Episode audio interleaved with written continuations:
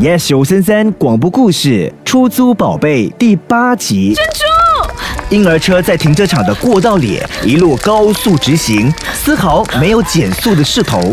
而如果继续前进，就会撞上墙壁。就在婴儿车眼看着要撞上墙的危机时刻，艾丽一把抓住婴儿车的把手，关掉电动马达的开关，用自己的脚为婴儿车刹车。他觉得自己的鞋底好像在地上滑行。婴儿车已经停下，距离墙壁只有两米远。此时的珍珠已经不再哭闹，一看到艾丽的脸就笑着叫：“妈妈艾丽抱紧珍珠，嚎啕大哭起来。珍珠。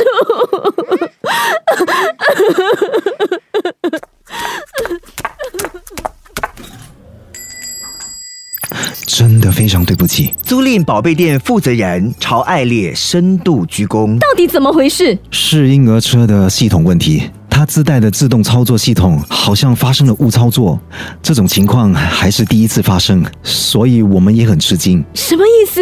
就这么算了？要是我的孩子有个闪失，你们打算怎么办？那肯定是我们的全责。